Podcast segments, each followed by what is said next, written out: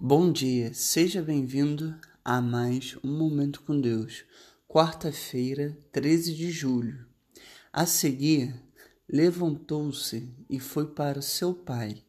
Estando ainda longe, seu pai ouviu e, cheio de compaixão, correu para seu filho e o abraçou e beijou.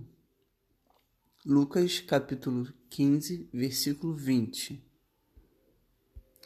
Este filho desperdiçou o dinheiro de seu pai, e mesmo assim, quando ele voltou para casa, seu pai o recebeu com alegria. Muitas vezes nós queremos punir alguém que nos fez mal quando eles voltam às nossas vidas.